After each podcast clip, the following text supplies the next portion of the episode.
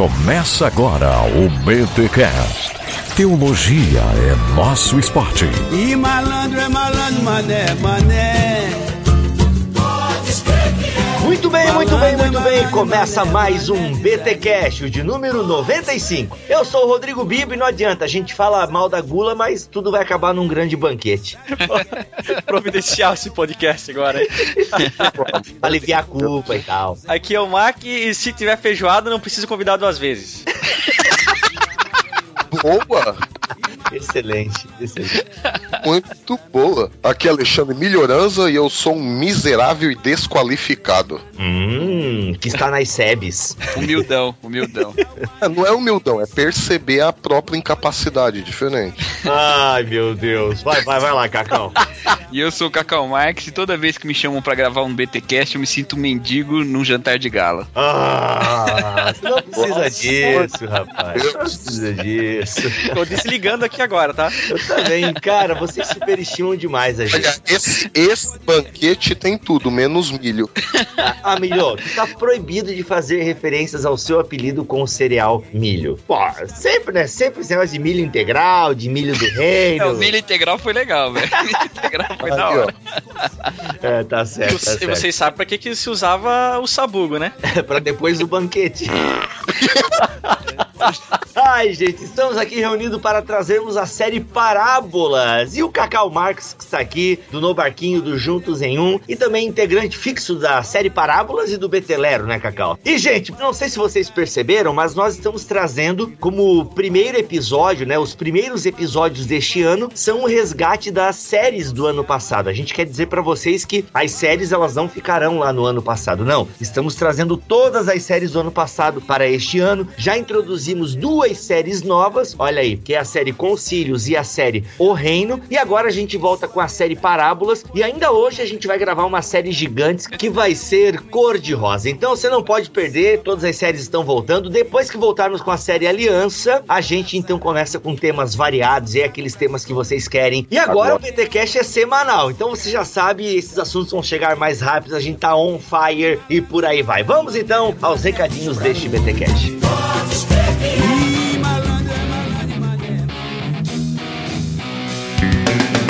Senhor Maurício Machado, nos recadinhos deste BTcast parabólico.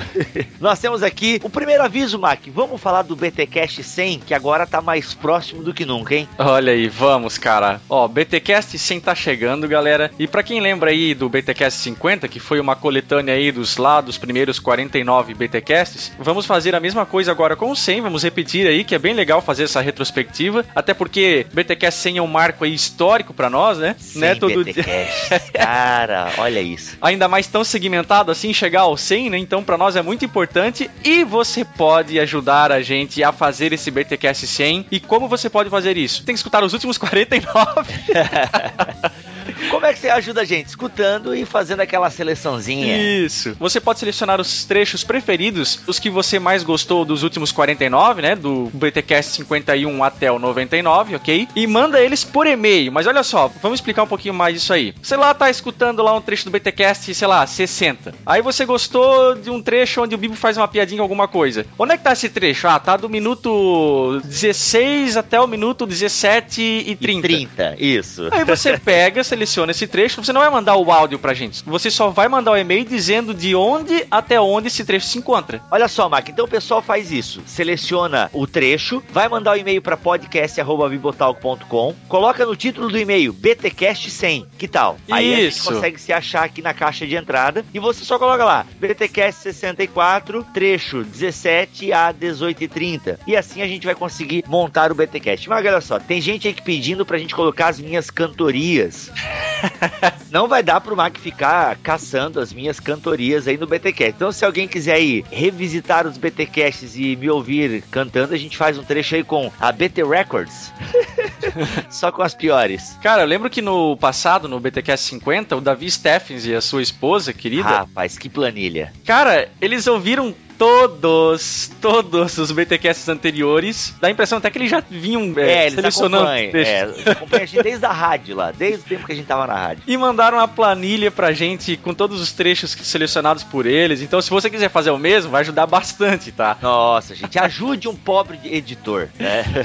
Até porque tem aquelas frases que resumem o episódio. Ou aquela frase que te marcou. Gente, não existe assim. Você vai fazer o BTcast 100. Isso. Então ajude o Mac, né? O Mac pro Mac não precisar ficar revisitando tudo e tal. Então vamos lá, vamos fazer um BTcast 100 bem bacana, porque isso é pra vocês, galera. E Mac, a gente só tá chegando no BTcast 100, BTcast toda semana, porque a galera também tá apoiando o nosso ministério. Nós abrimos espaço para mantenedores. A gente ainda não bateu a meta, mas nós contamos então com a galera que curte o BTcast. Então assim, pessoal, ah, é claro que a gente vai continuar fazendo sempre esse trabalho, mas para continuar nesse ritmo, vídeo toda semana, BTcast toda semana, texto toda quarta, a gente precisa então que você nos ajude aí, tornando-se mantenedor desse ministério. Maiores informações, o link está aqui nessa postagem. Faltam uns 40% para a gente atingir a meta que nós colocamos É. aqui internamente, para que eu consiga me dedicar aí full time no gerenciamento do Bibotalk. Então, contamos com a ajuda de vocês. Tu sabe que tem um pastor que ganhou na Mega Sena aí que podia resolver o nosso problema rapidinho, né? É aquele que ganhou e fugiu? Foi esse mesmo. Cara, é verdade isso, maluco. Cara, eu não sei, eu não fui atrás da notícia pra saber se é verdade. Às vezes pode ser coisa lá do sensacionalista, né?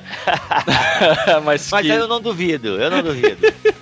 A ideia aqui, gente, eu prometo que eu não vou pegar o dinheiro de vocês e fugir. Não, vou continuar por aqui toda semana com conteúdo bom. E Mac, tem gente falando que nós estamos aí se tornando os novos Silas Malafaia. Gente, que absurdo, pelo amor de Deus, né? Eu, a gente não quer comprar jatinho. Não, o objetivo é só eu ter o leitinho das crianças, aliás, no caso só da criança, no final do mês e poder me dedicar full time. Eu não quero comprar jatinho, não quero montar uma editora grande, a BT Books aí tá a passos lentos. A ideia é a gente só ter aí um rendimento no final do mês para poder continuar aí integralmente no ministério. E outra, você ofertando pra gente, você não vai ser mega abençoado 100 vezes mais, não tem nada disso. Não. Você, inclusive, a gente nem quer que você tire do dízimo que você dá aí na sua igreja, da oferta que você dá na sua igreja. Não. Aqui é aquela oferta a mais, por consideração ao nosso trabalho. E nós não obrigamos ninguém também a ofertar, né, Mac? E outra, não tem exclusividade. Todo o conteúdo produzido vai para todo mundo, não vai só para quem doa. Sim. Então a gente tá um pouco longe ainda do Silas Malafaia. Não sei no futuro, mas agora estamos longe. Até porque se um dia o Bibotalk chegar a um patamar assim maior, ele vai se pagar, né? Não vai ser as custas de ninguém aqui. E Mac, por falar em mantenedores, a gente também tem algumas empresas que estão apoiando culturalmente o Bibotal, que uma delas é a Loja do Suporte, que é uma loja virtual que vende os seguintes produtos: suportes para TV, olha aí, né? Você comprou aquela TV quarentona, tá lá botando na sua sala,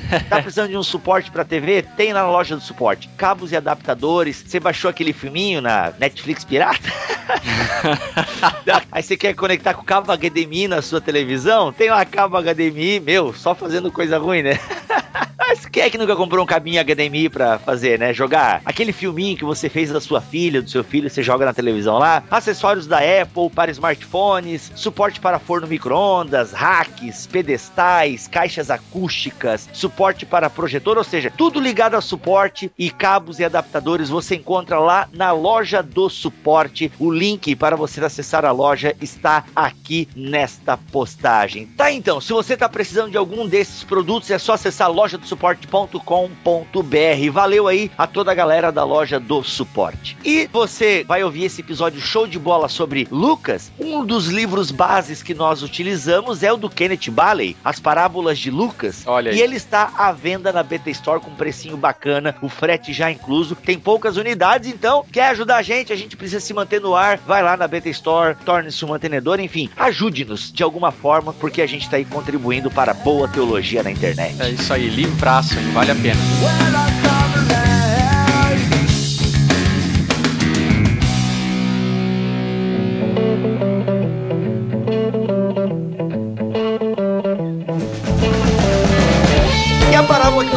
Estudar hoje, ela está lá em Lucas, capítulo 14, a partir do versículo 15. Como é que as Bíblias trazem aí? Deixa eu ver aqui. O Bale traz o grande banquete. A epígrafe da Almeida, revista atualizada, é a parábola da grande ceia. Alguém tem alguma outra versão aí? Ah, eu gosto. Eu não vi nenhuma outra. Fica variando em grande banquete, a grande ceia. Mas sei lá, me parece a grande desculpa, né? Esse cara é excelente. É, é, esse é o valor da exegese. A gente pode dar nomes, né? Só para o pessoal ficar atento, aqueles negritos que tem na sua Bíblia, eu acho até que vocês explicaram isso naquele podcast sobre crítica textual. Aquela, aquelas epígrafes, aqueles subtítulos ali, eles não são originais, ok? Eles não são inspirados. Não, a Olha gente isso. pode dar o nome que é, por exemplo, né, a gente explicou isso na parábola do bom samaritano. O nome é uma viagem. Cara, eu, eu sinceramente eu acho que alguém flopou a festa. Alguém espalhou assim, ó, vai ter porco na festa.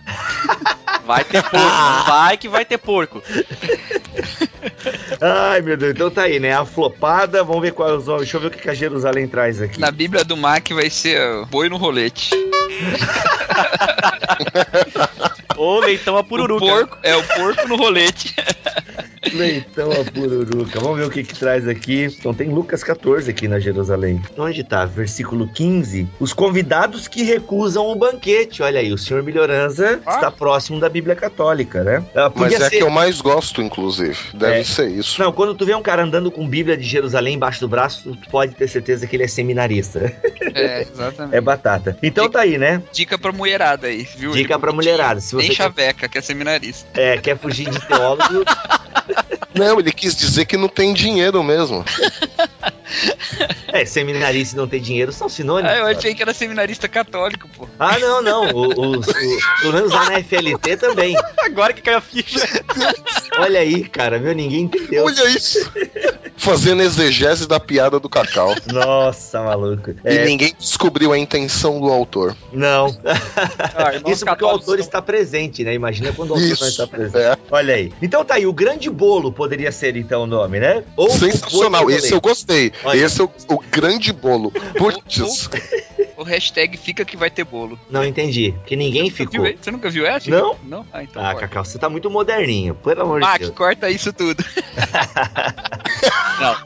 Ai, mas antes do Mac ler a parábola em si, o Mac, leitor oficial dos manuscritos sagrados aqui do PT Cash, vamos fazer aquele link, né? Ou a gente vai ler primeiro? Vamos ler, né? Até pra galera entender o link que a gente tá querendo fazer. Senhor Mac, qual versão que você tem aí que não seja Novo Mundo?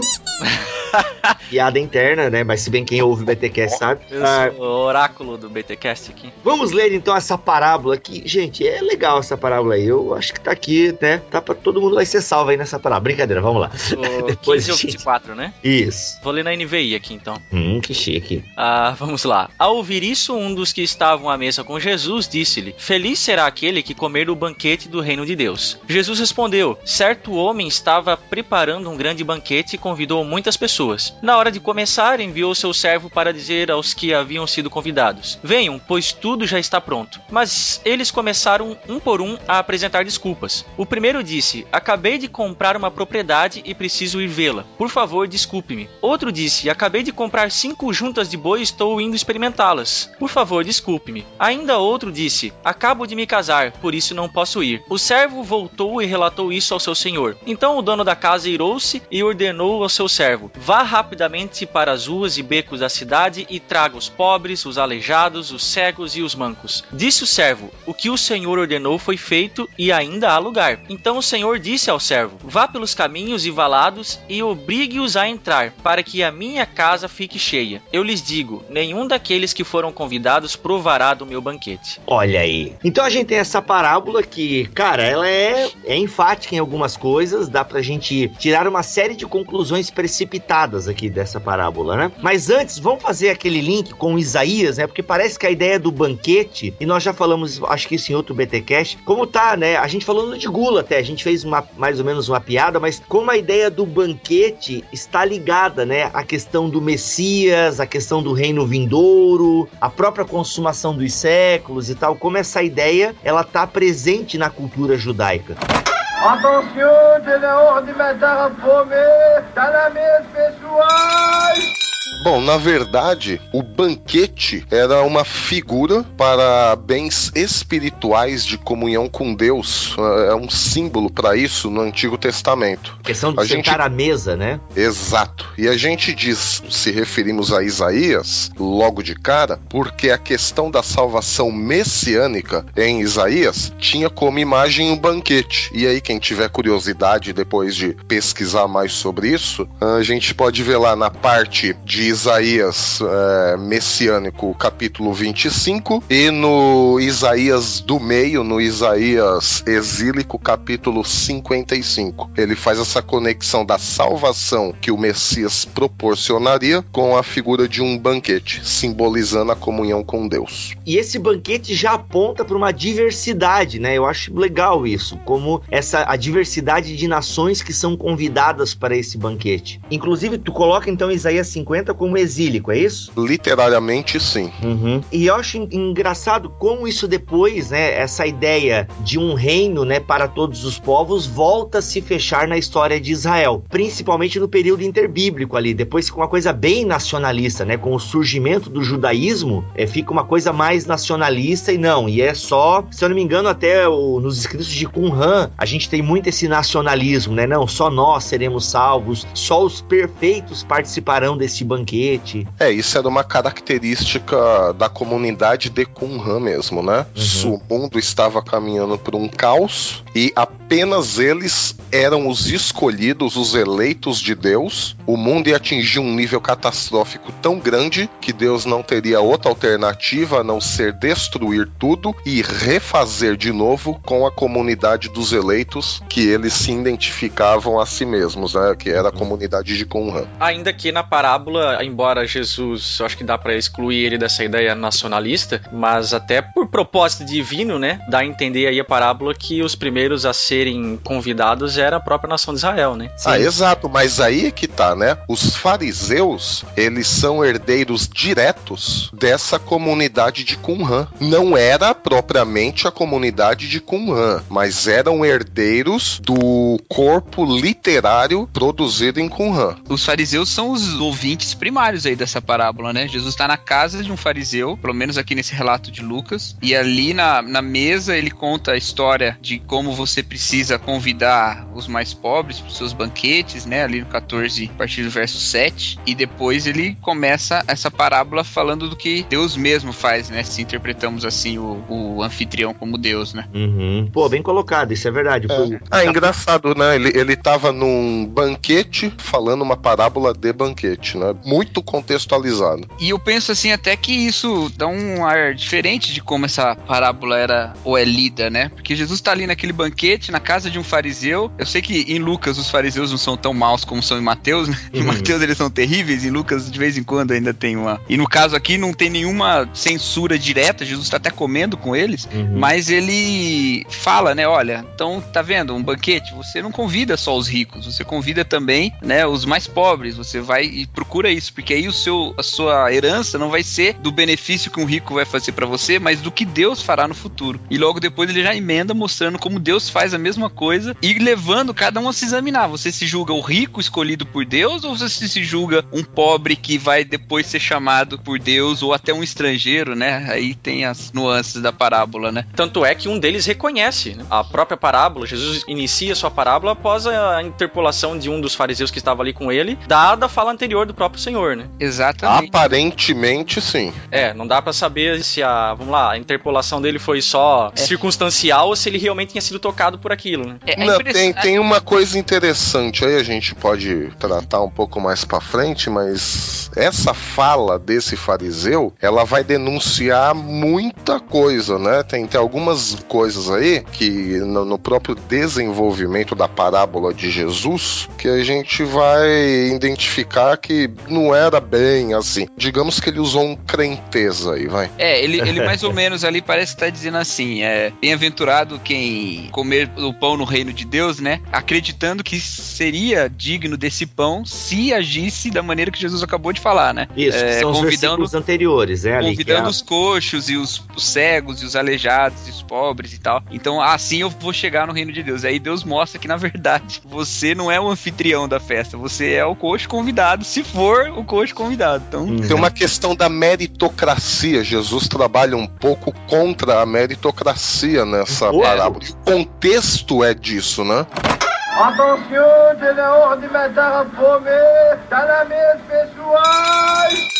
Tem uma coisa interessante nessa fala de Jesus imediatamente antes da parábola aí, quando ele recomenda esse convite aos mais pobres, que isso não era uma coisa completamente nova que Jesus estava falando. Essa virtude de você dar um banquete para os mais pobres não era uma virtude que Jesus estava agora dizendo isso, né? Então tem uma, uma fábula judaica, né, chamada de Bar Mayan, e que conta a história de dois homens que morreram. Um era um, um admirável piedoso judeu e o outro era um publicano. Os dois morreram e a morte do piedoso foi lamentada por todo mundo e a morte do publicano não foi lamentada por ninguém porque ele era um publicano, né? E aí, mais um sonho revelou o que se aconteceu para alguém, né? Depois da morte deles, que havia um pecado oculto do piedoso e o publicano não tinha nenhuma obra assim que lhe chamasse atenção, a não ser o fato de que um dia ele deu um banquete, chamou os ricos para comer com ele, para tentar conseguir uma escalada social. Esses ricos não aceitaram porque ele era um publicano. Então ele saiu convidando os pobres e os coxos e os aleijados, e isso lhe contou como algo na vida pós-morte, né? Então essa virtude que nessa fábula tá como a moral da história, ela já era conhecida dos fariseus, por isso que talvez eles nem recebendo com tanta estranheza quando Jesus fala, né? Mas o grande originalidade é quando Jesus inverte e fala, olha, a questão não é buscar o mérito por essa virtude, mas é entender que o anfitrião é Deus e vocês são os pobres que estão sendo chamados, ou deveriam ser os pobres que estão sendo chamados, né? Porque eu entendo que os fariseus aí são os ricos que desprezaram o convite. Né? Sim, acho que a gente pode começar a dar nome então aos bois aqui na parábola, né? Acho que Uhum. já a gente conseguiu fazer essa introdução e vamos então entender quem é quem aqui nessa parábola e vamos tentar explicar ponto por ponto então. Bem, tem os convivas, né? Só para o pessoal entender a questão social. O cara tá fazendo o banquete, as pessoas são da mesma classe social que ele, né? Os amigos dele. Então, tá convidando pessoas que são importantes e dignas de sentarem à sua mesa. Esse é o princípio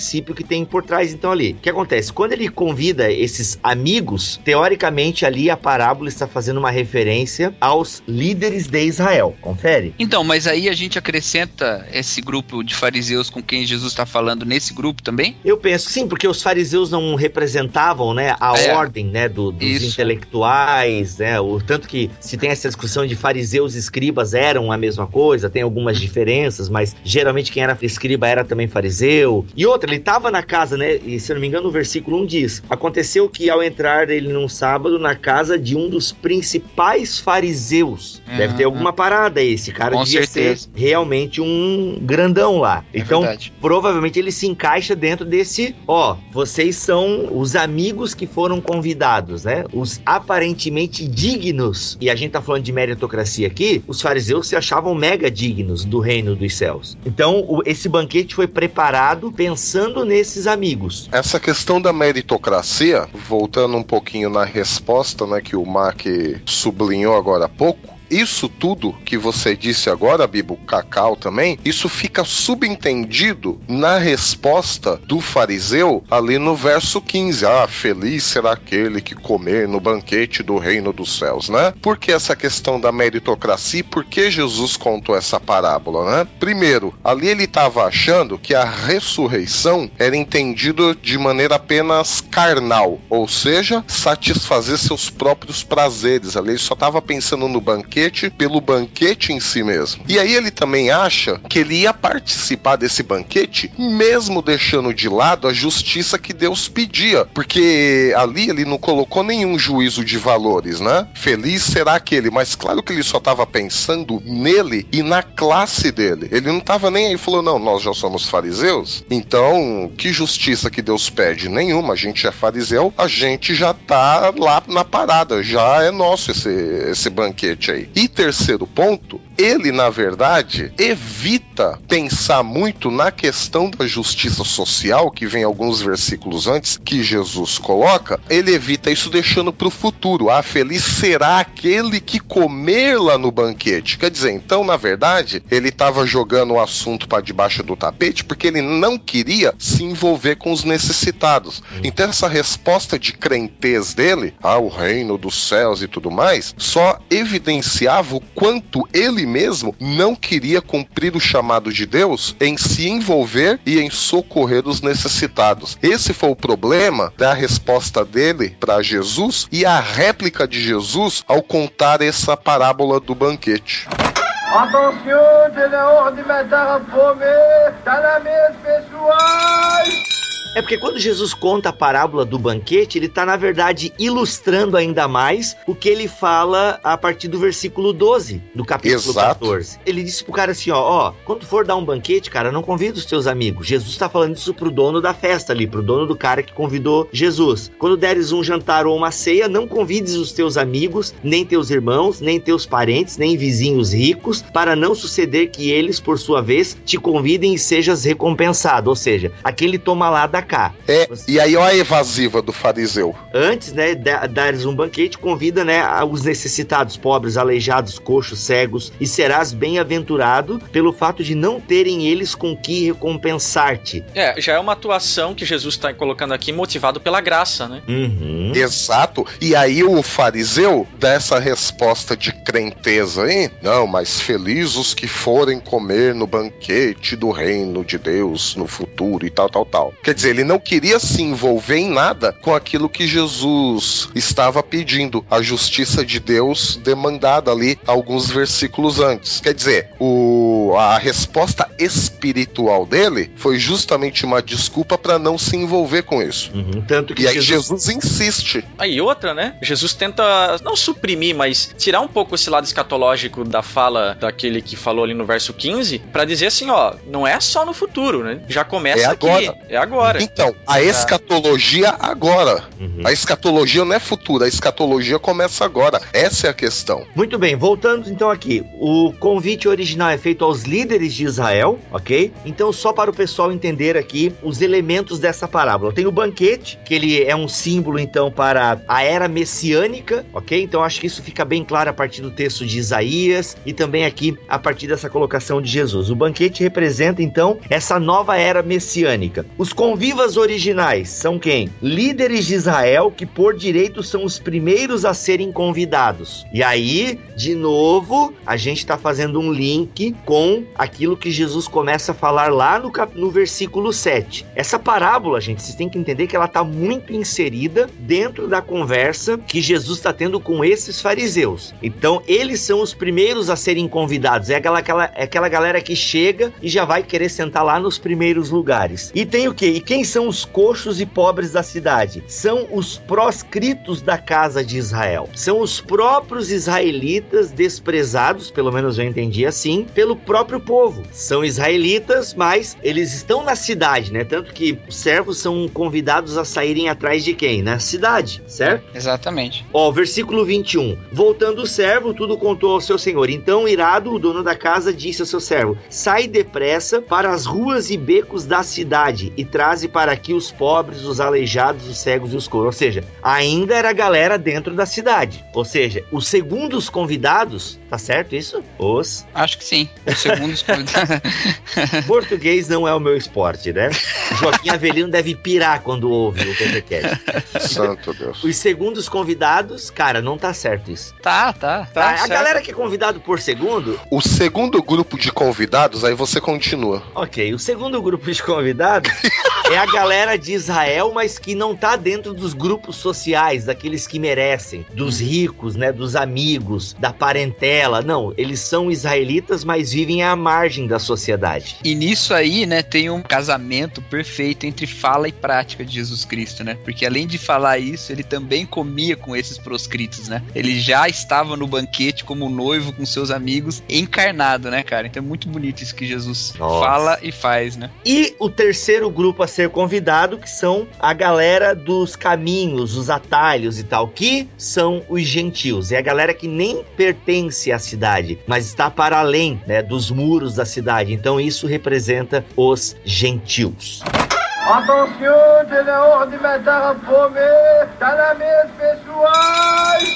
Olha só, então, partindo para as desculpas, o que eu achei interessante aqui, eu tava lendo o- as parábolas de Jesus do Simon Kistmaker.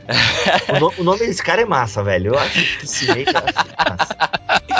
Ele cita numa nota de rodapé que o evangelho de Tomé, citando a mesma passagem, dá uma série de desculpas maior. Sério? É, ele, Ele, tra- ele tem uma desculpa a mais, né? É, ele fala aqui, né? ah, A primeira, alguns comerciantes me devem dinheiro, virão me procurar esta noite e preciso dar algumas ordens a eles. Peça para ser dispensado do jantar. O segundo convidado disse: Comprei uma casa, estarei ocupado durante todo o dia. O terceiro disse: Meu amigo vai se casar e eu vou ser responsável pela festa. Olha aí, cara. Qual, qual que é a profissão dela? Tem essa profissão hoje em dia? É cerimonial. Mestre de cerimônias. Olha aí, cara. E o quarto se desculpou dizendo: Comprei uma vila, tenho que receber o aluguel e não poderei ir. Olha E aí. o Shyamalan vai filmar um filme lá. E, e- e ele, e ele tem a conclusão aí da parábola no Evangelho de Tomé, Ah, eu não tenho ela em mãos aqui, cara. que é bem interessante, porque aí ele, a conclusão é: os compradores e negociantes não entrarão nos cômodos de meu pai. Nossa. Aí é bastante específico no Evangelho de Tomé. Tomé devia estar doido com algum deles, né, cara? Alguém passou É. a perna nele, ele comprou um negócio no Mercado Livre e não chegou. E não chegou no AliExpress. Olha aí. Seriam chineses hoje em dia. Nossa, mano. Mas só para o pessoal entender por que, que essa recusa ela é tão. A gente vai explicar um pouquinho cada recusa, mas era tradição na época você ter dois convites. Mac, explica essa parte já que tem a ver com a sua entrada. Pois é, era inadmissível que você fosse convidado para um banquete e você recusasse um segundo convite. Então, o- um primeiro era até permitido, né? Mas um segundo você já denotava que você não estava muito aí para aquilo que o anfitrião estava fazendo para você, né? É porque assim, o primeiro convite você pode negar porque é quando o cara tá sondando quantas pessoas virão pra festa. É, é o save the date, né? Isso. Justamente, boa. Então, assim, porque ah, se vai vir 10 pessoas, ok, vou matar duas galinhas. Se vai vir 15 pessoas, ah, vou matar um bode. Sei lá o que, que é. Tem- até o Balen elenca aqui uma série de. A uma importância conta, né? dos animais? Isso. É, que animal era adequado para cada número de pessoas. Isso. Então ele decide matar e preparar uma galinha, ou duas, para dois ou quatro convidados. Ou um pato para cinco ou oito. Um cabrito para 10 ou 15. Uma ovelha para de 35, é, de 15 a 35. Ou um bezerro de 25 a 75 pessoas. A, a decisão a respeito do tipo de carne e da sua quantidade é feita principalmente com base o que? No primeiro convite. Algo super organizado. Então assim, eu tô fazendo uma festa, eu já começo a convidar a galera. Casamento, por exemplo, cara, isso é igual hoje em dia nos casamentos. E até fica a dica aí, se você aceitou um convite de casamento e você no dia não foi, você é babaca, porque você fez o noivo pagar, sei lá, 50 pila, depende o, o buffet que o noivo contratou. Digamos, eu paguei 20 pila no meu buffet na época. Quatro pessoas não foram. Eu gastei 60 reais. Vai estar errada essa conta, né? 80 reais de graça. Dá o nome, irmão, dá o nome. Eu não lembro, cara, mas assim, tanto que assim, a- até a mulher já orientou, ó, vai, você convidou 150 pessoas? Sim. Olha, só paga 130. Tu podia ter dado uma de Jesus e convidado um pessoal lá fora, né? Pois é, cara, perdi a chance de ser espiritual. né? Então, assim, mas é, é básico. Mas como é que era a cultura da época? Se recebia um segundo convite que era assim: o servo ia exatamente na hora que tava tudo pronto. Ele chegava, né? Os servos eram enviados, ó. Ô, Melhorança, tá tudo pronto lá, a canjica tá pronta, é só o senhor chegar. É, mas aí é com base na afirmativa e não na negativa, né? Então o Isso. cara- o cara da segunda vez, ele já disse que ia na primeira. E isso. E, e o, convi- o, o, o servo que vai convidar a segunda vez, mais ou menos, é o cara que vai falar. Chegou a hora, né? Porque ninguém tinha relógio naquela época pra saber a hora certa. Isso, né? justamente. Tá na hora, vamos lá, né? Tanto que quem lê a passagem assim pode pensar, pô, mas o cara também manda o servo na hora da ceia. Eu também não iria. Pô, o cara chega aqui na minha casa, ô Bibo, vem jantar na minha casa aqui agora. Não, cara, não posso. Eu comprei um terreno, eu tenho que lá ver esse terreno. Não é assim, a gente lê aqui, pode pôr, mas também o cara convidou em cima do laço. Não, já havia um primeiro convite. O que o versículo 17 está nos falando aqui é o segundo convite, não é uma garantia, mas é avisar que a ceia está pronta, bem como o texto está dizendo. A hora da ceia enviou o seu servo para avisar os convidados. É interessante que não ia ter lugar vago, né? Não ia ficar esperando lá o, a boa vontade do cidadão lá mudar de ideia ou coisa parecida, né? Ó, Uhum. não vem, a gente vai ocupar o teu lugar e tu já era, meu amigo. É, justamente. Igual a gente faz festa, né? Você tem que ficar esperando o cara. Pô, eu convidei o fulano. Ele disse que viria. Aí atrasa meia hora o corte do bolo e tal. Aí os convidados chegaram no horário e ficam putos, sabe? né, Mac?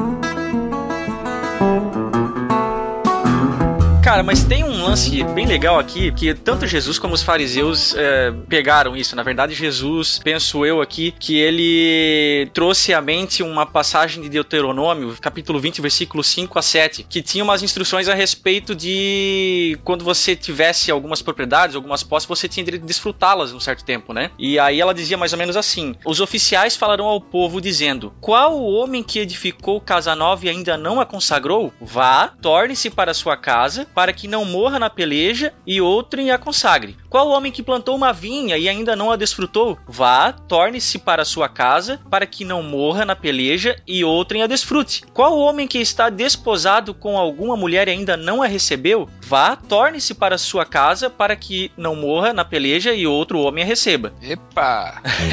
E aí tem mais um ponto aqui em Deuteronômio 24, 5, né? Homem recém-casado não sairá à guerra, nem se lhe imporá qualquer encargo. Por um ano ficará livre em sua casa e promoverá felicidade à mulher que tomou. Quer dizer, alguém poderia pegar essa passagem e aplicar as suas desculpas. Só que o contexto não tá falando de encargos sociais, ele está restringindo somente a guerra. É, então é o seguinte, esse negócio da desculpa aí tem uma coisa interessante também, né? Que mesmo que as desculpas de certa forma fossem válidas, né? Não, você comprou um negócio, você tem mesmo que ver e tal. Mas isso não impediria deles terem recusado o primeiro convite, né? Eles poderiam ter recusado o primeiro convite com essas desculpas que eles deram, né? Porque quem casou e tá um ano aí, ele sabe, né? Apesar da questão da guerra tudo, mas ainda que se aplicasse para esse convite também, ele poderia dizer, não, eu estarei casado, estarei aqui com a minha esposa e tudo mais, e ter recusado o primeiro convite. Mas aceitaram o primeiro convite e no segundo eles recusaram. Esse é o drama, né? É aí que tá o drama da parábola. Isso mostra a fragilidade das desculpas do pessoal, né? Não tinha por que eles não irem. A, a junta de bois, a propriedade, até a esposa, no fato do cara ter casado, poderia ter esperado um pouco, porque, vamos lá, né? Um jantar não ia demandar tanto tempo assim, não era uma questão penosa. Você ia lá, fazia o que tinha que fazer e voltava.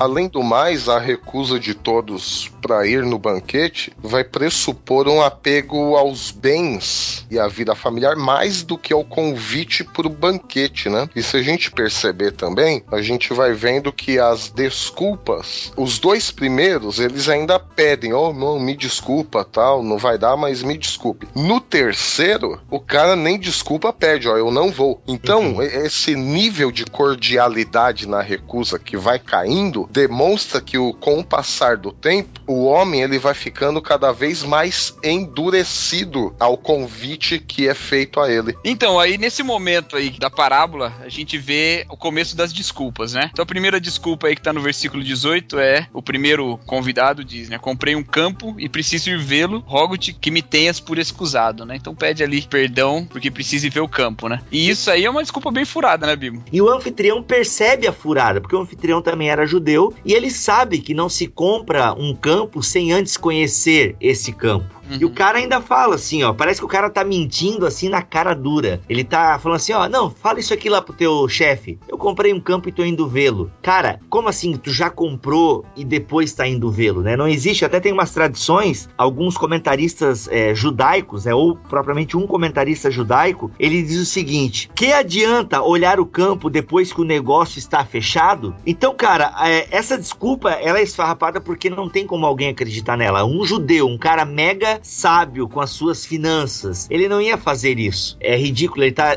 parece que ele tá literalmente zombando do anfitrião quando ele dá uma desculpa dessa. Mega esfarrapada. Essa mesma explicação vale para juntas de bois, né? Uhum. Como assim tu compra junta de bois e vou experimentá-las? Se ter experimenta experimentado antes. isso, né? A qualidade, se ele serve pro trabalho e tal. Mesma desculpa esfarrapada. Tem uma coisa interessante aí que Agostinho interpretou essas cinco juntas de boi, né? Nossa, É. é bem Ah, meu alegórico, Deus, certo? como Bem é? alegórico, é. Ele interpretou como se fosse os cinco sentidos. Nossa, A cara. pessoa que resolveu se dedicar às suas experiências sensoriais, né? Abrindo um parênteses aqui, Uau. diga-se de passagem, Agostinho, mega citado, mega respeitado aqui no BTcast e tal. Orígenes. Não, Orígenes nada respeitado. É, mas o, o Agostinho fez umas interpretações das parábolas com umas alegorias que o Orígenes batia palma, maluco.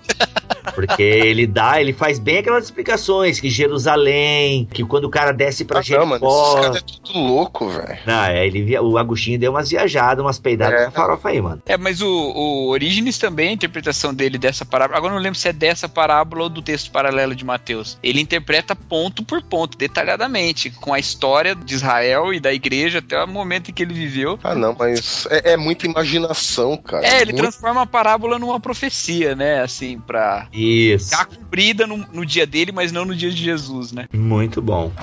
Attention, tem a hora de matar a fome. Tá na mesa, pessoal. E o interessante aqui nesse segundo convidado é que assim, o primeiro ele fala assim, pô, comprei um campo e preciso ir vê-lo. Talvez o servo até conseguisse, né? Pô, cara, mas pô, o cara fez lá, né, um cachorro quente, o cara botou três salsichas a mais por tua causa e tal. Por favor, vai lá. É que esse primeiro convidado ele dá uma suposição, né? Pô, eu preciso ir vê-lo. O segundo, maluco, é pior ainda. Comprei cinco juntas de bois e vou experimentá-la. Ou seja, o cara literalmente ignorou assim. Não, eu vou. Tipo, não, não, não tem essa possibilidade de eu não ir. Eu É. tô indo, já indica uma ação. Mas o pior mesmo é o terceiro, né? E nem pede desculpa. É Ou mais sincero, né, maluco? Novamente, aí trazendo a- minha fala um pouco mais atrás aí, faz todo sentido teológico. Cara, sabe de onde eu tirei isso aí? Faz todo é sentido biológico. Isso, é, porque eu acho que dos primeiros, eu só vi os primeiros, né? E isso faz todo sentido biológico, né? Ele fala ainda, de Ele fala ainda. Quem que é esse? É um dos melhores canais do YouTube, cara, mas você não tem tempo pra ver. Esquece. Eu não apenas não tenho tempo, putz, cara, o pior é que tudo que é cultura pop eu não gosto, cara. Não, Não, mas é ciência, é ciência bem legal. Não, é até. bacana, é Mas é bacana. pop. O trabalho é, é, tem- bom. é verdade, é ciência pop, é verdade. É, então. Tem coisa de super-herói e tal. E ó, eu gosto do BTcast porque não é teologia pop. Olha aí. Olha aí. É, Apesar de que nós queremos alcançar o povo. É teologia. Olha aí. é teologia heavy metal. Ai, Atenção. agora, agora você começa a falar a minha língua. Ah, não. É porque não adianta falar e ninguém entender. Vai lá, Mark, vai lá. Prossigamos não tema. Digressões, digressões. Vamos lá. Hoje nós estamos que estamos, né, cara? Meu Cara, senhor disso aí. Eu querendo acabar 11h20 pra ir arrumar a lâmpada do meu carro. tem, Vamos tem lá. um material incrível pra extras aí. Meu senhor, Mark tá lascado. Ainda bem que esse é o Mark que edita. Vamos. E até trazendo a minha última fala a respeito da questão do contexto de guerra no Antigo Testamento, né? Isso lembra bem o que eu já falei, quer dizer, o cara ia casar, ele só tinha o direito de desfrutar a, a mulher ou não deixar ela caso tivesse uma guerra, ele não precisava sair, né? Pelo Uhum. menos durante um ano, aliás, não só no Serviço militar, né? Serviço Ele era. militar. Fora isso, cara, ele não precisava deixar de cumprir com as suas obrigações sociais, caso precisasse, só porque estava casado. É, acho que é a desculpa mais, uma das mais esfarrapadas, né? E aí, seguindo a parábola, a gente tem o convite para os coxos, né? Como a gente explicou anteriormente, ainda é a galera dentro da cidade. E essa leitura a gente pode entender na parábola que Jesus está falando daqueles israelitas que acreditaram na sua messianidade. Isso faz sentido para vocês? Sim, Hum, sim. faz. Aqueles que eram desprezados pela elite religiosa, né? Uhum. E que são então os pobres, os aleijados, os cegos e os coxos, não no sentido literal, mas também, né? Também no sentido literal, já que os que eram doentes de nascença muitas vezes eram considerados amaldiçoados, né? Uhum. Então, literalmente esses também, mas também se aplicando aos que são desprezados por serem moralmente repreensíveis. Né? Uhum. E na verdade, a gente pode ver que nenhuma classe de desprezado é deixada de lado, né? Uhum. E ele vai repetir exatamente o que foi dito antes lá no verso 13. 13, né? Isso. E aí a gente tem uma instrução interessante aí que é a de conduzir para dentro, né? Porque certamente esses desprezados, essa galera aí mal visto, eles teriam uma certa timidez e uma vergonha de entrarem livre e espontaneamente na festa, assim, né? Uhum. E aí o, o chefe do banquete, como é o nome mesmo? Técnico disso? Anfitrião, O anfitrião. anfitrião, ele fala, ó, conduz essa galera até aqui pra dentro. Quer dizer, esses excluídos, eles não deveriam só permanecer na porta pra ganhar a, a comida ali na porta. Não, eles deveriam entrar. E serem eles forçados deveriam a entrar, né? envolver. Exato, eles deveriam se envolver. Quer dizer, não era só um alívio de consciência. Ah, já que esses não vieram, traz qualquer um. Onde eles pararem aí, parou, distribui o rango. Não, não. E demonstra preocupação, né? Falou, ó, eles provavelmente vão ter timidez e vergonha de chegarem. Então, tragam eles aqui pra dentro. Quer dizer, eles são realmente bem-vindos. É no de Mateus que é, inclusive, é dado vestes novas pra eles? É, em Mateus. Mateus, eles, eles precisam vestir novas vestes pra estar na festa. A gente não tá fazendo um link aqui direto, né, com Mateus e tal, porque existe essa discussão se são a mesma parábola, se Mateus tá dando uns toques mais judaicos à parábola, se são realmente parábolas diferentes, ditas em contextos diferentes e tal. É, a maioria dos comentadores que eu consultei, eles vão pela linha que são relatos, parábolas diferentes. Mas eu acho que a melhor maneira pra gente tratar é tratá-las separadas mesmo, né? Cada uma no seu contexto literário aí do livro. É, faz mais sentido. Por isso que a gente tá focando, né? É, exatamente. Faz mais sentido. Mas é queira ou não, é quase impossível não fazer o link, né? É, Porque é sim. muito parecido, assim. É porque tem parecido. pontos convergentes, né? Com Sim, certeza, é. E, e assim, é que lá em Mateus a aplicação acaba sendo bem mais detalhada, né? Essa questão das vestes, a questão do maltrato dos mensageiros, né? Que Hum. os convidados originais, eles maltratam os mensageiros que vão fazer o convite. Então, toda a perseguição aos apóstolos, aos profetas. Uhum. Então tem uma questão um pouco mais detalhada, né? Se aplica mais detalhadamente. Attention, tem a ordem de matar a fome. Tá na mesa, pessoal.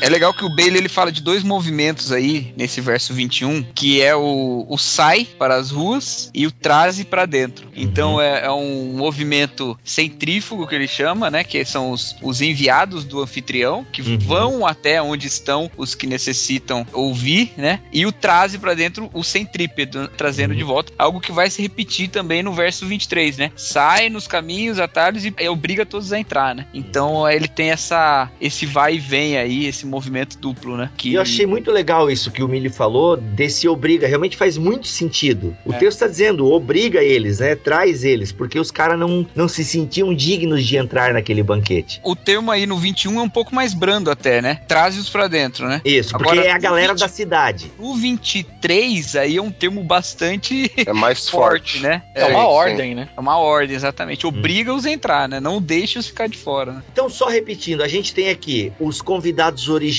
que rejeitaram, representando os líderes de Israel. Nós temos o segundo, o seg... Ah, eu não vou, tá difícil aqui. Nós temos uma galera que foi convidada por segundo, Os segundos convidados. os segundos convidados, que Segundo os convidados, Isso. Segundo os convidados, a comida não estava muito boa, nada a ver. vamos voltar, vamos voltar aqui. Vamos lá, uma palhaçada. tá? Então, o segundo grupo convidado são israelitas, né? A galera que ainda está na cidade, são os israelitas rejeitados. E o terceiro grupo, nós podemos fazer a leitura como sendo os gentios, a galera que nem é judia, que está para além dos muros da cidade e tudo mais. Aqui traz a discussão, né? O Baley traz, outros comentaristas trazem, se Jesus tinha essa consciência de que o ministério dele ampliava, incluía também os judeus. O que, que vocês pensam sobre isso? Essa ideia de se Jesus tinha essa noção desse ministério mais amplo, né? Não só para o povo de Israel. Se ele não tinha, Eu acho que ele tinha também. sim, tinha. É. Jesus É. tinha consciência. Porque naquele episódio que aquela mulher síria, agora eu esqueci a passagem, cara, que ela pede para comer das migalhas. Isso, é. Que ali Jesus fala que eu não, eu não vim para vocês não, mano, eu vim só para os judeus aqui. É, mas que ele- na verdade mas a gente ela come, que né? Exato, a gente tem que interpretar a narrativa até o fim. É, e no exato. fim ela come. a fala dela é uma fala que Jesus coloca como fé, né? Uhum. É, e É, a prova. É. O, o Bailey questiona isso no livro, né? Uhum. Que muitos comentaristas vão achar que Jesus não tinha essa consciência da sua pregação para os gentios, isso foi uma colocação dos evangelistas posterior, né? Mas primeiro que essa mensagem de que o Messias era também para os gentios é uma mensagem do Velho Testamento, né? Que chegaria Isso. à plenitude dos gentios, né? Então, quem se apregou como Messias não pode achar que o seu ministério é só judaico, né? Desde a promessa a Abraão, né, cara? Exatamente, né? Inclusive desde lá, né? Mas mesmo nos profetas, né? Mesmo Isaías, tem toda essa. Até o texto que a gente leu do banquete de Isaías fala dessa questão dos gentios, né? E Jesus parece demonstrar uma consciência também disso lá no capítulo 13, Isso. no versículo 29. Muitos virão do Oriente, do Ocidente, do Norte e do Sul e tomarão lugares à mesa no reino de Deus. Contudo, há últimos que virão a ser primeiros e primeiros que serão últimos. Olha aí. Pra mim não resta dúvida. Capítulo 13, qual versículo? O 29, a partir do 27 ali, na verdade, né? A partir do 27, Jesus já está dizendo dessa questão da, dessa amplitude do reino, da sua messianidade e tal. Esse questionamento também é feito a respeito do evangelho de Lucas, né? Se em Lucas isso está presente, ou se foi Lucas que colocou, se foi Jesus, né? Ou a igreja Mas- primitiva, né? Que igreja alguns. primitiva, é. O discurso de Jesus lá em Lucas 4, 25 a 27, ele vai citar dois personagens do Antigo Testamento e são personagens gentios, né? Não, não judeus, né? Uhum. Então ele coloca lá, é, Lucas 4, de 25 a 27. Na verdade vos digo que muitas viúvas havia em Israel no tempo de Elias, quando o céu se fechou por três anos e seis meses, reinando grande fome em toda a terra. E nenhuma delas foi Elias enviado, a não ser a viúva de Sarepta de Sidom. Uhum. Havia também muitos leprosos em Israel nos dias do profeta Eliseu, e nenhum deles foi purificado, senão Naamã, o Ciro. né? Então Jesus mostra como, desde a antiguidade do Antigo Testamento, tem essa volta da bênção de Deus para os gentios, né? E que ele é também o, o que rejeitado pelos judeus se volta para os gentios, né? Se liga perfeitamente com a parábola que a gente está discutindo. Uhum. Attention, tem a ordem de matar a fome. Tá na mesa, pessoal.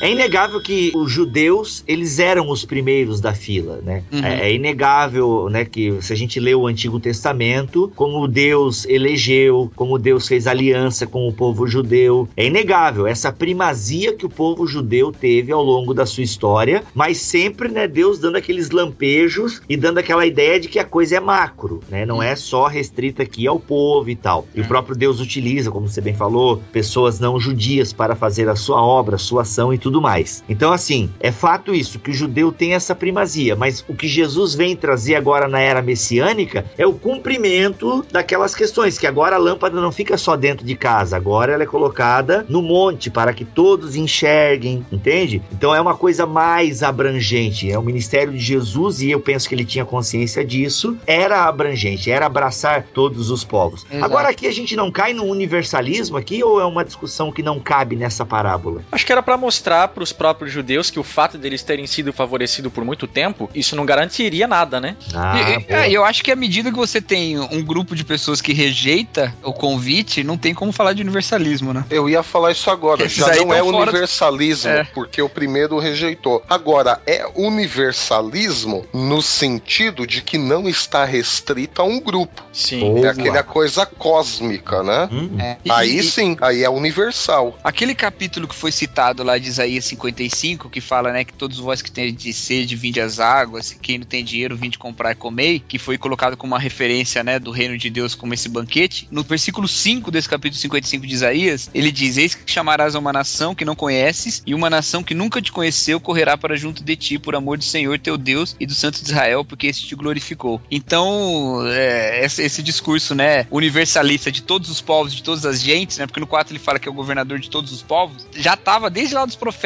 falando do Messias, né? Então, lógico que Jesus Cristo tinha essa consciência, trazia essa consciência nas suas parábolas, e nesse sentido é universalista, uhum. como o Milho falou, né, mas não de que todos serão salvos, não Claro, entrarão o no convite. Pessoal, a gente está falando a partir da parábola, então não venham de mimimi nos comentários, ok? Mas a partir da parábola, a gente entende que o convite é universal. E a parábola, ela está ancorada em passagens do Antigo Testamento que deixam bem claro isso. Isso. Deus faz uma aliança com Israel, Deus elege Israel de certa forma, ainda que no Antigo Testamento eleição ela pode se perder facilmente. A teologia do Antigo Testamento é bem clara em relação a isso. A eleição no Antigo Testamento não é uma condição de permanência eterna, ok? Isso numa leitura que eu faço do Antigo Testamento. Alguém pode discordar. E essa parábola ela vem complementar essa ideia de que o convite está aberto a todos. Obviamente, alguns dirão não para esse convite. Pelo menos eu entendo que a salvação e a entrada no reino dos céus a partir dessa parábola, ela é bem assim.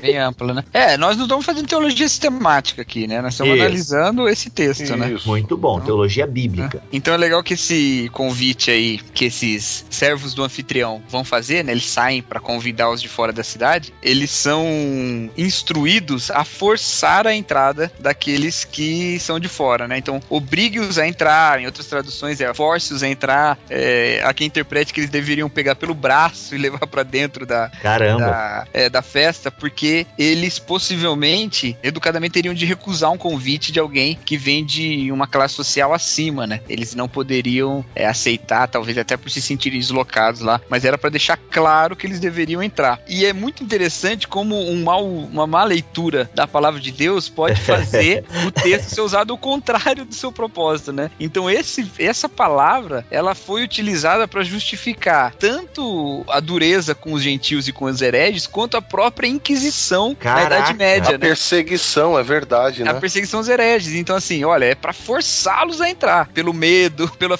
o fogo que tá queimando ali fora, né? Cara, isso faz muito sentido com o que o Alex e o Milho falaram naquele plus sobre o reino de Deus na história. Ah, mas é claro, é por isso que você me contratou. Falo coisa com sentido. Tá certo? É, Não, mas é porque te- teve momentos que a igreja era o reino de Deus. Exato. E aí, por isso, você tem que obrigar, mano. A gente vai dominar a cidade e todo mundo vai ser dessa igreja. Attention, tem a hora de matar a fome. Tá na mesa, pessoal. Tem outra coisa interessante aí que é destacada pela literatura que a gente leu, né? Uhum. Que esse convite, ele tá em aberto. Quer dizer, essa história ela não termina, ela não acaba na festa, né? Ah, A história toda crer. ela tá na preparação da ceia. Então, no versículo 23, ele fala: Olha, sai pelos caminhos, atalhos e obriga todos a entrar para que fique chegue em minha casa. E pronto, né? Aí vai, porque Uhum. declaro que nenhum daqueles homens que foram convidados provará a minha ceia. E a ceia não começa, porque a ceia de fato ainda não começou, né? Caraca! Vai começar um dia, né? O Mac Então, agora tá pulando, lembrando Nós- de Apocalipse. Nós estamos nesse. Olha, mano. Só ordenação faltou subir a The Final Countdown agora.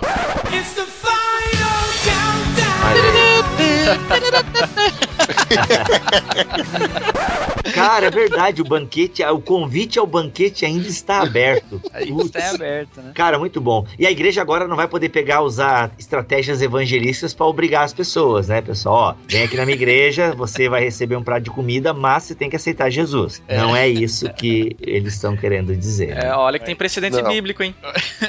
Aonde? Mateus, vulgo Levi, Hum, que fala: Ó, Jesus, já que tu veio aqui e me chamou, posso fazer uma festa na minha casa e convidar uma galera pra te ouvir? Foi isso que ele fez. ah, tá certo. É verdade, verdade. Tá certo. Mas para E- ouvir, e, não, pra falou impor. por quê? Ah, não, É. claro, claro, claro. Ah, isso eu acho legal. Você... Mas não tá dizendo que ele só cobrou de quem não aceitou o apelo, né? É. É, olha aí, olha aí. Você não levantou a mão, pode pagar. Isso.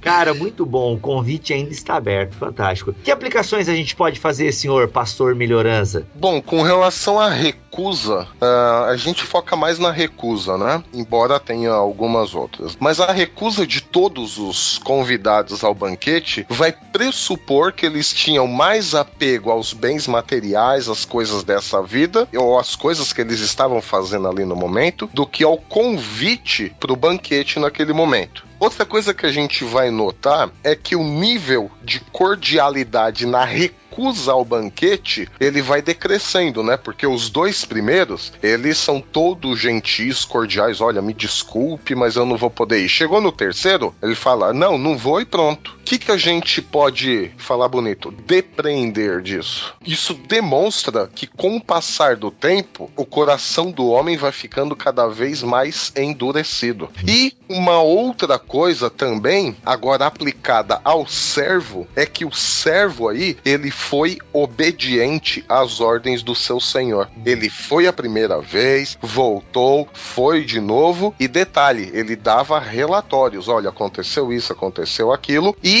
ele era um servo que notava as coisas. Olha, eu fui a primeira vez que o senhor me pediu, mas é o seguinte, eu tô vendo que ainda tem lugar vazio. Hum, Ele não esperou o. era um servo proativo, né? Exato. E outra também, né? Quando a gente fala de parábola, nem sempre ah, o público que Jesus está dirigindo ela e conta a parábola entende a mesma, né? Uhum. Fica aquela ponta de dúvida, pô, mas será que tá falando com a gente e tal? E no final da parábola, no verso 24, Jesus deixa bem claro que o foco é ele. Ele fecha a parábola e parece que ele dá aquele puxão na realidade. Olha, tudo que eu tô falando aqui tem a ver comigo. Eu lhes digo, nenhum daqueles que foram convidados provará do meu banquete. Ah, boa. Provará a minha ceia. Da hora. É, tem uma, uma questionamento aí, quem é que tá falando isso, né? Se é o dono do banquete ou se é Jesus Cristo, né? Hum. Qual dos dois que está falando? Mas eu concordo com o Mac, eu acho que é Jesus mesmo. Nesse momento ele pega a palavra e ele fala. Sério que alguém questiona que possa ter sido? Porque pra mim não faz o mínimo sentido Que ser era o dono um, da festa. um meu retórico, né? É, não, Poderia não, al- ser um meu retórico. Alguns acham que é a continuação da fala do Senhor, né? Sai pelos caminhos, atalho, obriga todos a entrar para que fique cheio em minha casa, porque eu vos declaro que nenhum daqueles homens que foram convidados provará da minha ceia. Claro, tá certo. Mas eu concordo com o Mac. Eu acho que aí Jesus já tomou a palavra, inclusive porque essa é a forma das parábolas em Lucas, né? Termina com uma palavra de Jesus Cristo, que não é uma palavra do personagem. Então eu acredito que é Jesus Cristo mesmo que dá essa última frase. Agora eu entendi a discussão, mas eu ainda acho que é o anfitrião falando, mas que cabe direitinho na mensagem que Jesus quer passar acerca de si. É, é, mas aqui é dois contra um, nós ganhamos. Ok. o cara vem de fora e fica se É, metendo tá ótimo, tá ótimo, é isso aí. O argumento que me faz pensar que é Jesus Cristo é justamente o, o formato das parábolas, né? Que Hum. terminam com essa palavra de Jesus, né? Em geral. Não todas também, né? Mas várias delas. Moral da história: a elite de Israel não terá uma segunda chance, maluco. Não tem caminho fora de Jesus.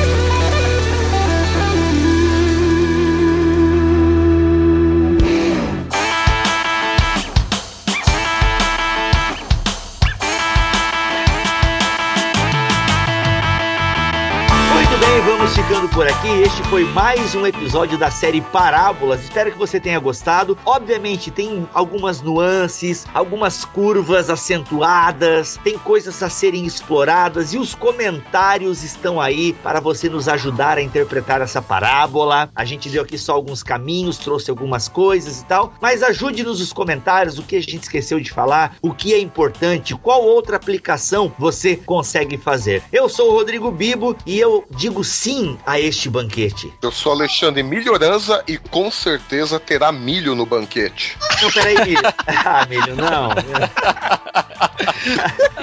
tá bom, a benção vai ficar pro Cacau dar então. Vai lá, Mac. Eu sou o Mac e feijoada é meu esporte.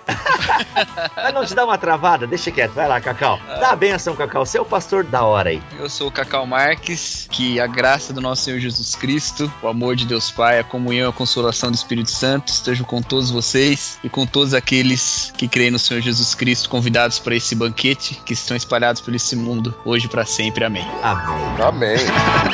Se não se retratar, irá para a Inquisição. Eu recebi uma carta. Você renega o que escreveu? Você vai se retratar ou não? Fala crente, começa mais um Concílios e Guilhotinas aqui no BTcast. Temos muita coisa pra mostrar aqui, não vamos perder tempo. E o nosso primeiro e-mail de hoje é do Cleverson. Sou aqui do Japão e conheci o trabalho de vocês através de uma recomendação de um amigo, um pastor assembleiano, e desde então tenho sido abençoado por vocês. Até o meu pastor presbiteriano disse: "Os caras são feras". Bom, é isso, valeu mesmo e que Deus continue abençoando vocês e que tudo que vocês fizerem continue prosperando. Valeu, Cleverson. Um abração aí pra toda toda a comunidade BTcastiana que nos escuta aí no Japão. Próximo e-mail aqui é do Rodrigo Diniz. Olá, pessoal do Bibotal, que achei o seu podcast recentemente na internet através do blog Teologia Pentecostal. Olha aí, o Teologia Pentecostal é do nosso querido irmão e amigo Gutierrez Siqueira. Já gravou um BTcast conosco aí. Abraço, Gutierrez. E gostei muito da maneira divertida de tratar de assuntos difíceis da Bíblia. Gostei muito do BTcast honrar pai e mãe e do BTcast sobre o milênio. Olha aí. Embora eu acredito em um milênio literal.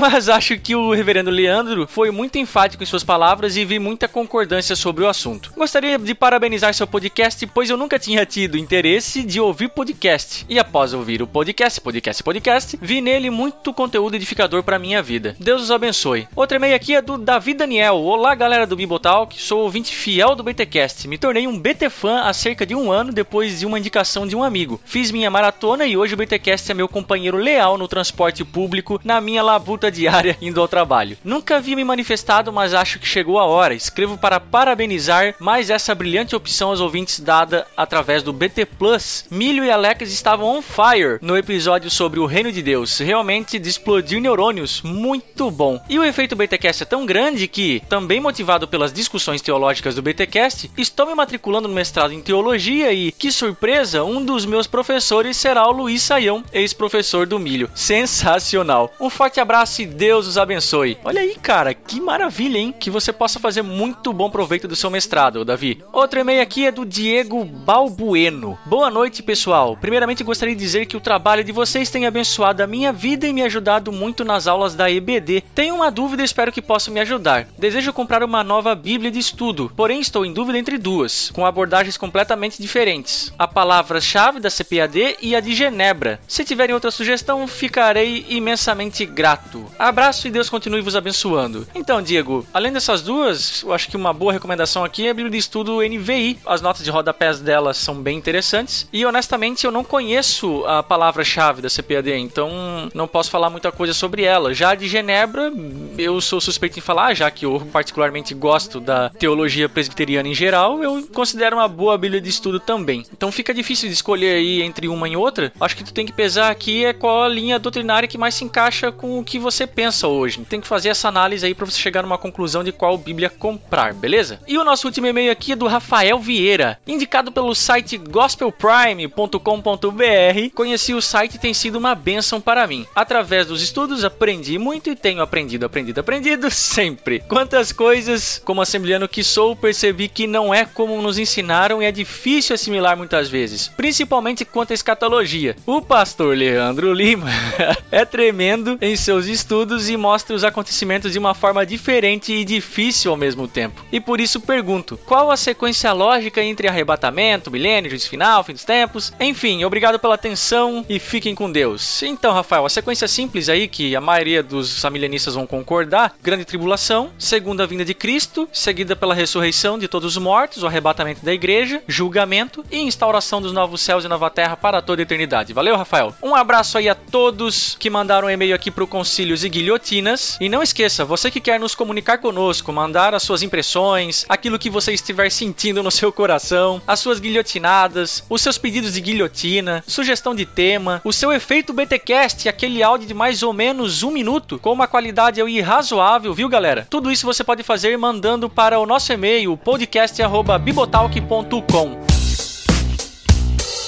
Lembrando que o efeito BTcast você pode fazê-lo também entrando no nosso site www.bibotalk.com.br, indo naquela barrinha amarelo com uma escrita em branca dizendo gravar efeito BTcast lá no canto inferior direito. Clicando ali, você grava o seu efeito BTcast que automaticamente vai ficar gravado no nosso servidor e em tempo a gente vai veicular aqui no nosso quadro, beleza? Você pode também fazer algo muito importante para nós. Você pode curtir a nossa página lá no Facebook, www.facebook.com barra Bibotalk. Você pode seguir-nos no Twitter e interagir conosco lá. A gente fala bastante bobagem também, não só coisa séria, viu? De modo que a nossa conta oficial é o www.twitter.com barra Bibotalk e tem também o Twitter dos nossos integrantes, estão todos aqui descritos na postagem desse BTcast. Tem também a nossa conta no Instagram, que é o barra Bibotalk, e não menos importante, o nosso canal de vídeos no YouTube. Temos lá duas atrações principais, o BT Vlog e o BT Papo. Entra lá, assine o nosso canal para que você possa receber aí o feed de notícias para toda vez que tiver a atualização dos vídeos lá, beleza? E não deixa de curtir os nossos vídeos e compartilhá-lo nas redes sociais, crente. É muito importante para nós que você divulgue o nosso trabalho, que você passe para frente para que o Bibotalk chegue aonde nenhum homem jamais esteve. Beleza, crente? Recadinhos dados então, vou ficando por aqui. Deus abençoe a todos e até o próximo BTcast. Valeu.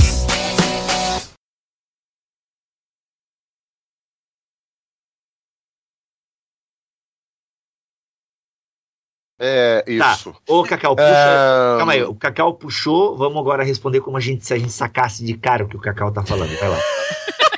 Depois a, edi- a edição deixa todo mundo inteligentíssimo. Pô, lembra na hora. Vocês são fera, cara. Como é que vocês sabem citar tanto teólogo assim numa lambada? Não, mano, a gente estuda e tal. É aí. igual, é igual assistir o Jô Soares, né? Ele fala um monte de coisa, mas ele tá tudo com ponto no ouvido dele. Ah, Galera, imagina. Roberto. Nesse momento, a Não, não, peraí, peraí, Cacau. Tem que ser mais animado que tu tá puxando um novo bloco, entendeu? Veio a, a vírgula sonora, tu tá Ai, puxando uma. desculpa, eu puxei tanto bloco nesse carnaval que até- Pelo amor de Deus.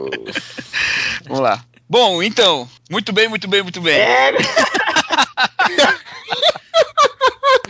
Não é pra tanto. Gente, eu não vou conseguir berrar, não adianta. Eu tô rouco porque eu preguei final de semana numa igreja presbiteriana, aí foi fogo puro.